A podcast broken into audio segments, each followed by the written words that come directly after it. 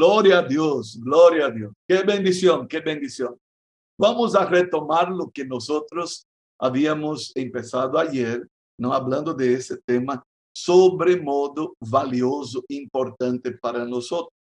Y me gustaría pedir, vamos a repetir dos textos preciosos aquí. Quiero pedir, querida Raquel Arana de Ribeiro. ¿Cómo está Raquelita? Prenda ahí su micrófono y lea para nosotros, Raquel, Juan 14, de 10 al 14. ¿No crees que yo soy en el Padre y el Padre en mí? Las palabras que yo os he hablado no las hablo por mí, por mi propia, por mi propia cuenta, sino que el Padre que mora en, en mí, Él hace las obras. Creedme que yo soy el Padre y el Padre en mí de una manera. Creedme por las mismas obras. De cierto, de cierto os digo, el que en mí cree las obras que yo hago, él las hará también y aún mayores hará, porque yo voy al Padre. Y todo lo que pidiereis al Padre en mi nombre, lo hará para que el Padre se glorifique en el Hijo. Si algo pidieres en mi nombre, yo lo haré. Ok, Raquel, muchas gracias. Ahora vamos, eh, Miguel Ángelo, Juan 16, 23 y 24. En aquel día no me preguntaréis nada. De cierto, de cierto os digo, que todo cuando pidiereis al Padre en mi nombre, os lo dará.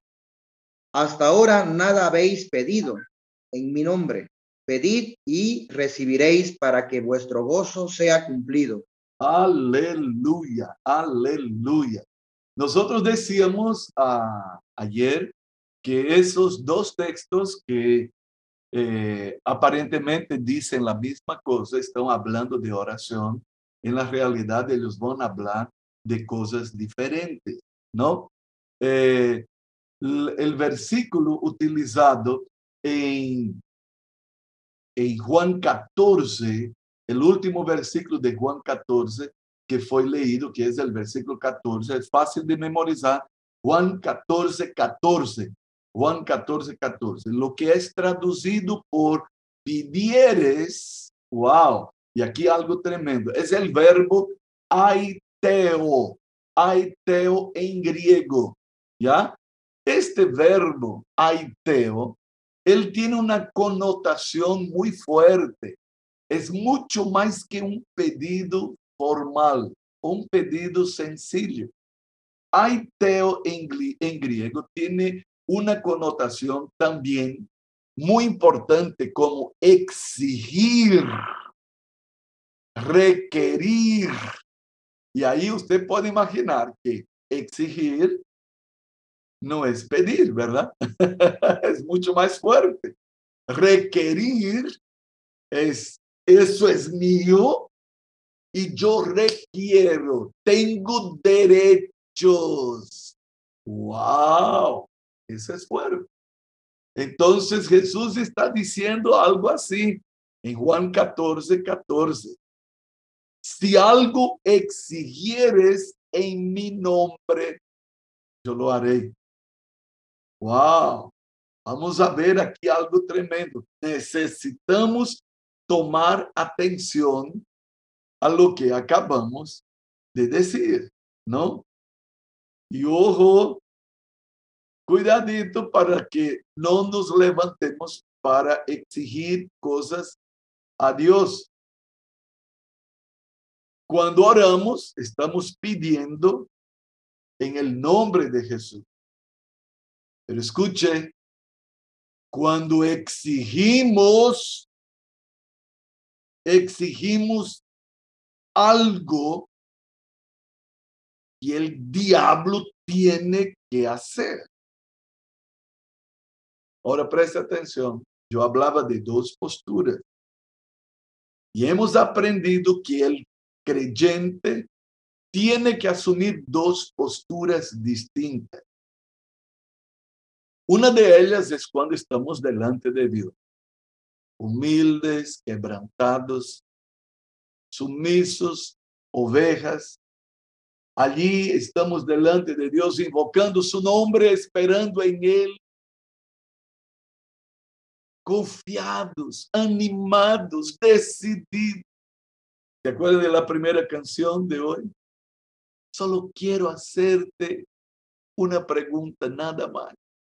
Solo quiero estar cara a cara delante de ti. ¿Te acuerdas la primera canción?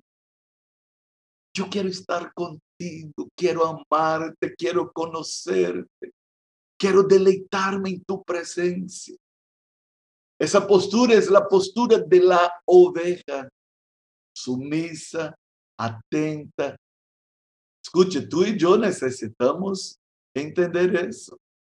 Às vezes, entramos en la escuela de oración y ya empezamos a querer hablar. Calma, calma. Él está aquí. Él nos conoce. Y te voy a decir una cosa. Él quiere mucho más a nosotros que nuestro trabajo. A veces nos afanamos por hacer cosas. Es que yo tengo que hacer, es que yo tengo que hacer. Calma. Él nos quiere más a nosotros que a nuestro trabajo.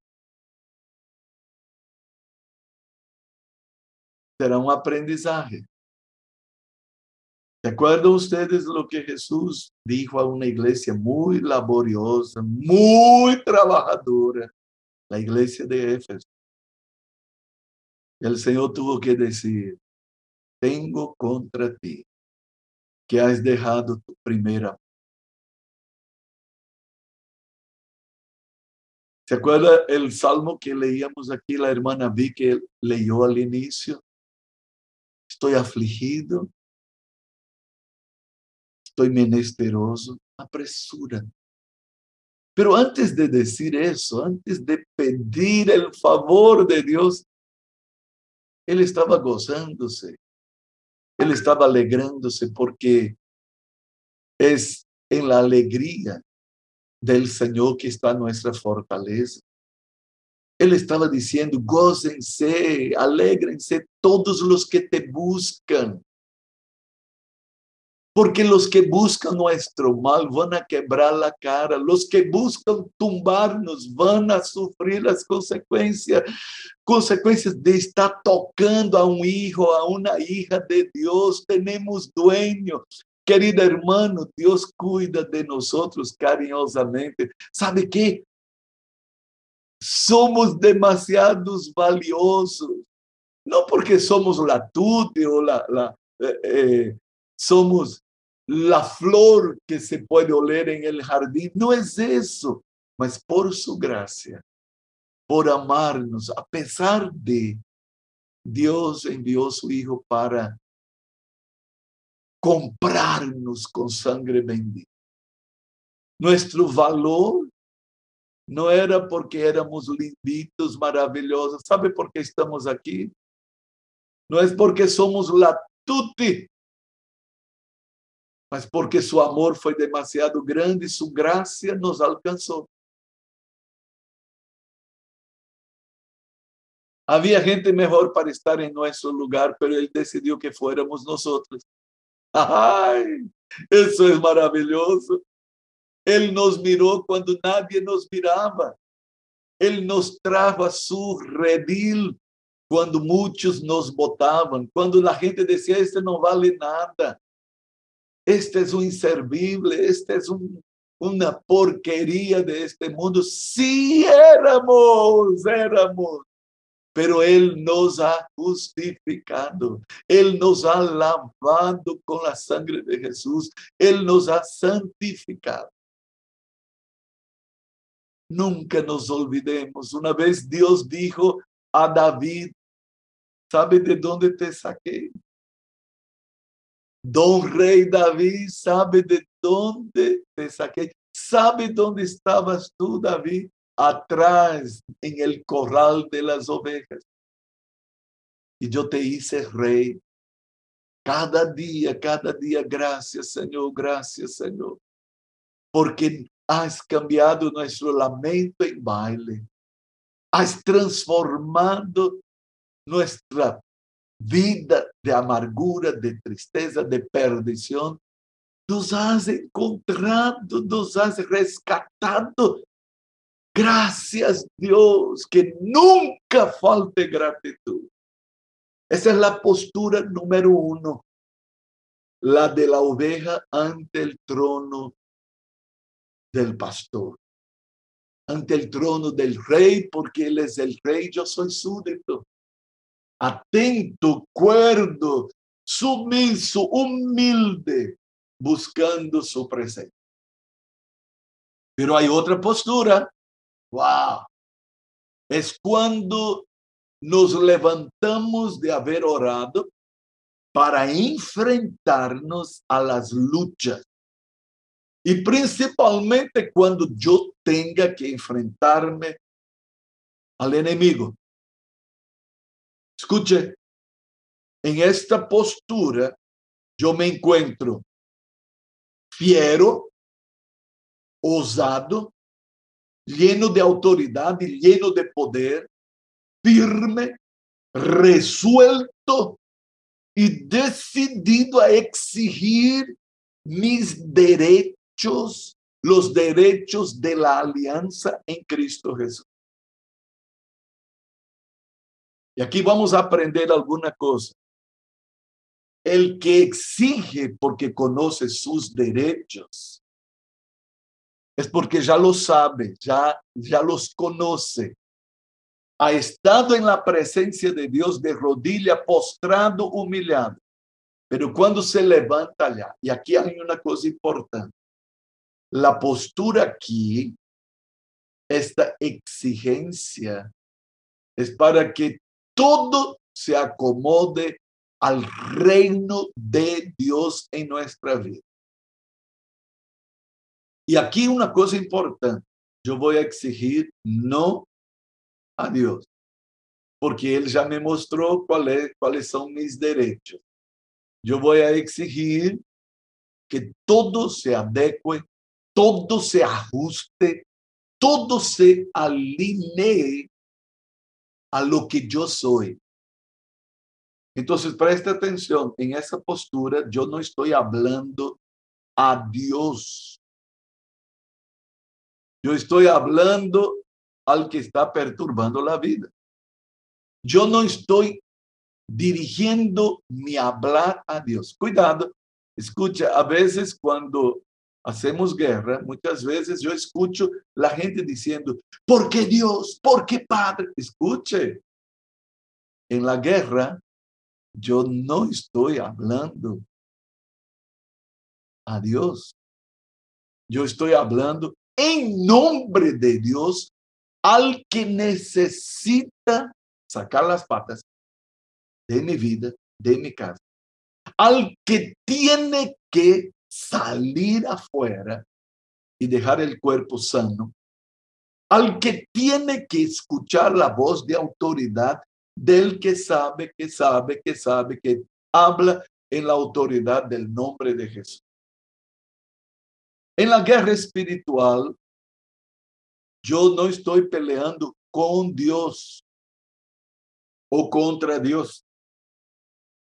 Él es mi aliado, él está conmigo y porque Él está conmigo, yo voy osadamente en contra del enemigo. Tengo armas espirituales que Él ha preparado, como dice la canción que cantamos. Y estas armas espirituales es para que yo las use. ¿No? Presta atención. La guerra es mía y es tuya. Y Dios espera que yo guerree, Dios espera que yo pelee, Dios quiere que yo me posicione en la autoridad del nombre de Jesús. Entonces, cuidado para que yo no esté pidiendo cosas que Dios haga cuando Él quiere que yo las haga. A veces queremos que nuestro líder pelee la guerra, mi líder puede ser un tremendo aliado conmigo, pero la guerra es mía. la pelea es mía. Estamos en el año de la tierra de la promesa y cada uno conoce su territorio. Cada uno sabe dónde los zapatos aprietan. Cada uno sabe dónde tiene que plantarse firme.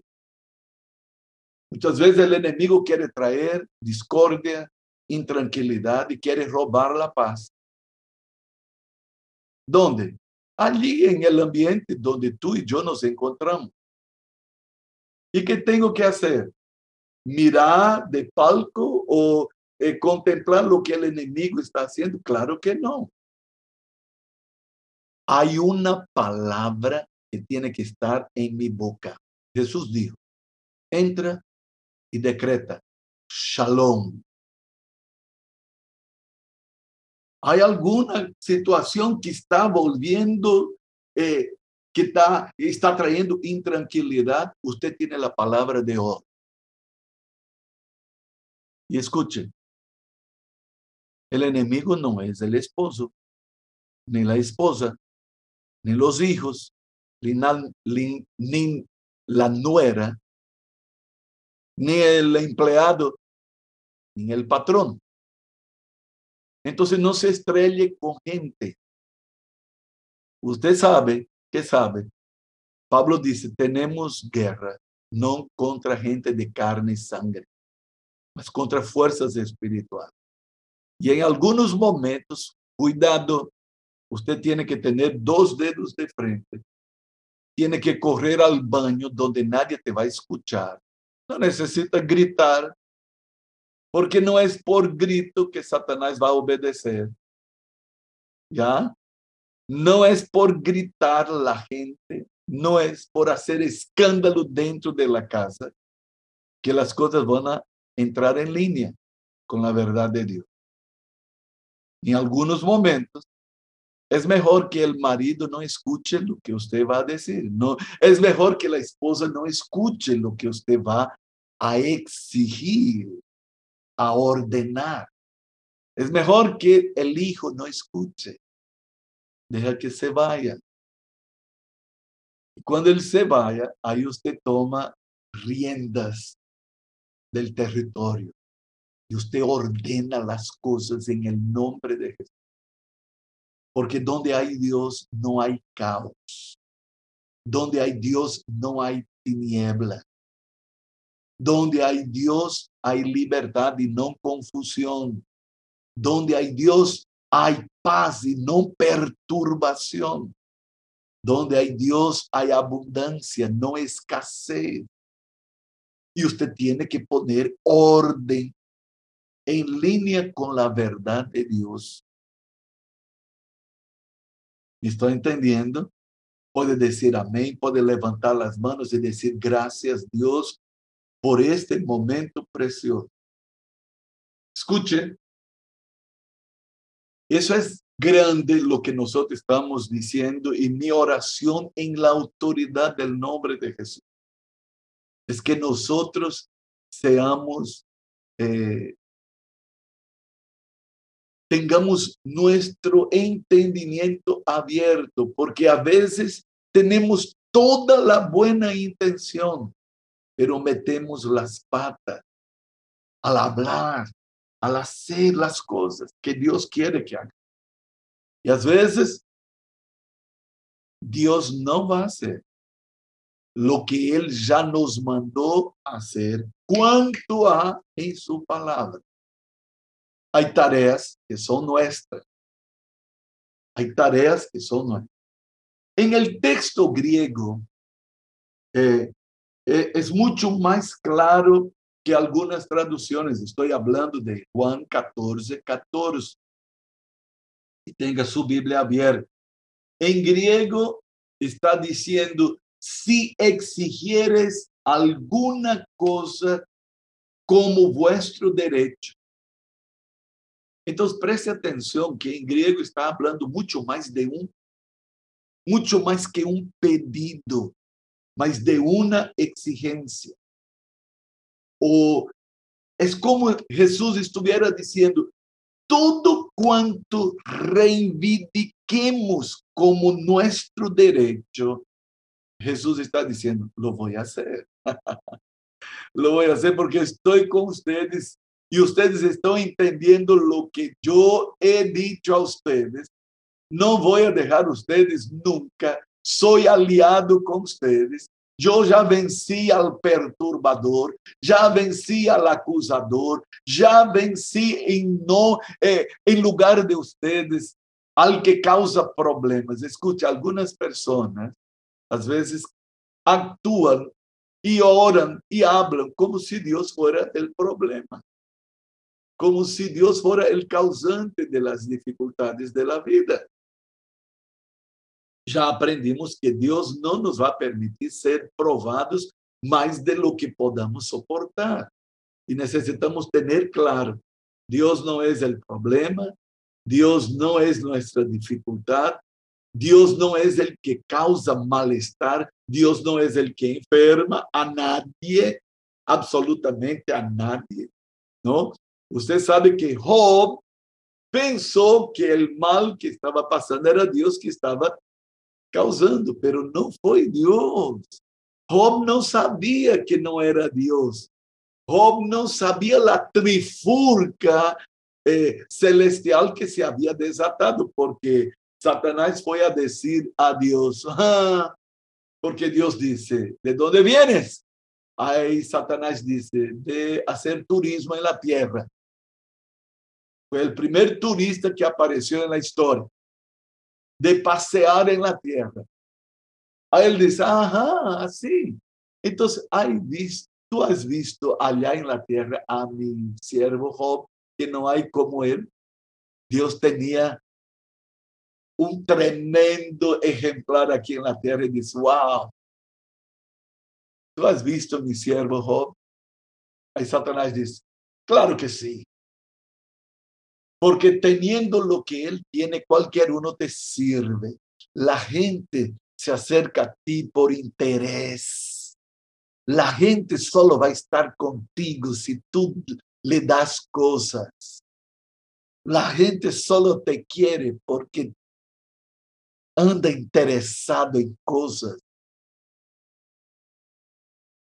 Aí Deus disse: Assim é, coludo, te vou a provar que aunque ele não tenha nada, ele vai permanecer fiel. Te vou a provar, coludo, que a gente pode querer por encima de qualquer coisa.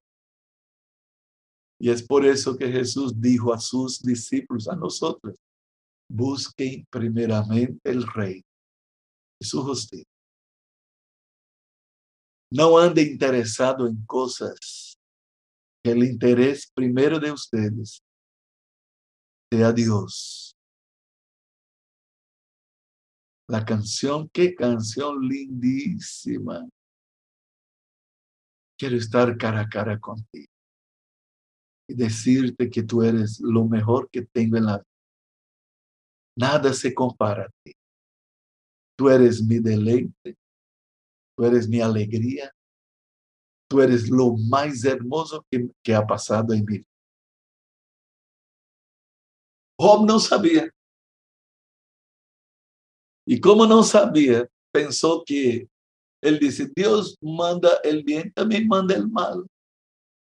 Dios mata, Dios da vida y Dios mata también. Roble estava falando em seu desvario porque o pobre não sabia quem estava metendo as patas em sua vida. Pero foi escrito este livro para que tu e eu sepamos que de Deus solo pode venir buenas dádivas.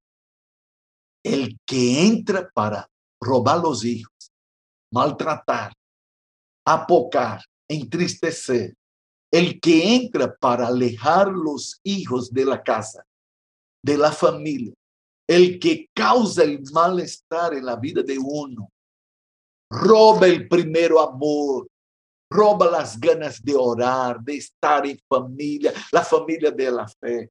El que causa escándalos, tropiezo, e infelizmente muchos de nosotros hasta podemos ser instrumentos en las manos del enemigo para causar dificultad en la célula, con los discípulos, con los nuevos. Y es por eso que yo tengo que estar en línea con Dios cada día. El que causa todo eso es el coludo. Y nosotros sabemos eso muy bien. Entonces, en la guerra espiritual yo me vuelvo contra aquel que anda en el mundo, causando toda suerte de maldad.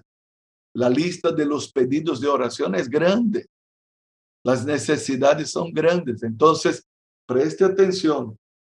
Necesitamos entender aquí, Jesús dice, todo lo que ustedes exijan como derecho, lo voy a hacer porque estoy con ustedes y quiero que ustedes se posicionen. Por lo tanto, tenemos que exigir que el diablo, Satanás, retire sus patas sucias de la casa, de las finanzas. Si es que estamos con dificultad de, de cubrir el presupuesto, escuche, está en deuda y eso te está agobiando. Eso no fue Dios. No fue Dios. Pero es ahí donde tenemos que levantarnos. Primero, arrepentirnos porque nos metimos en deudas. Cuando el Señor dice que nosotros prestaríamos y no pediríamos prestado. Y a veces, por confiar en, el banco fácil, que de fácil no tiene absolutamente nada, y porque el dinero iba a salir y mira las ventajas que ponen las agencias financieras y después nos mete el cuchillito en las espaldas y nos quedamos atrapados. Escuche, Señor, perdónanos, perdóname, porque puse mi confianza y quería rápido no ahorré, no hice planes, no, no busqué la forma de ir despacio, quise tener lo más rápido posible, no supe esperar en ti. No supe depender. Pero Dios no tiene placer ninguno en ver a, a, a su hijo afligido, azotado por deuda. Entonces, plantémonos firmes y ordenemos y hagamos planes, toda la familia, toda la casa. No, yo veo a veces estamos con, con deudas y estamos aumentando las cosas porque ahí nos metemos a comprar más y nos metemos a sacar de eh, un préstamo para cubrir otra deuda y de repente estamos malgastando y estamos haciendo fiesta y estamos yendo de viaje cuando tenemos gente. Aquí tenemos que pagar.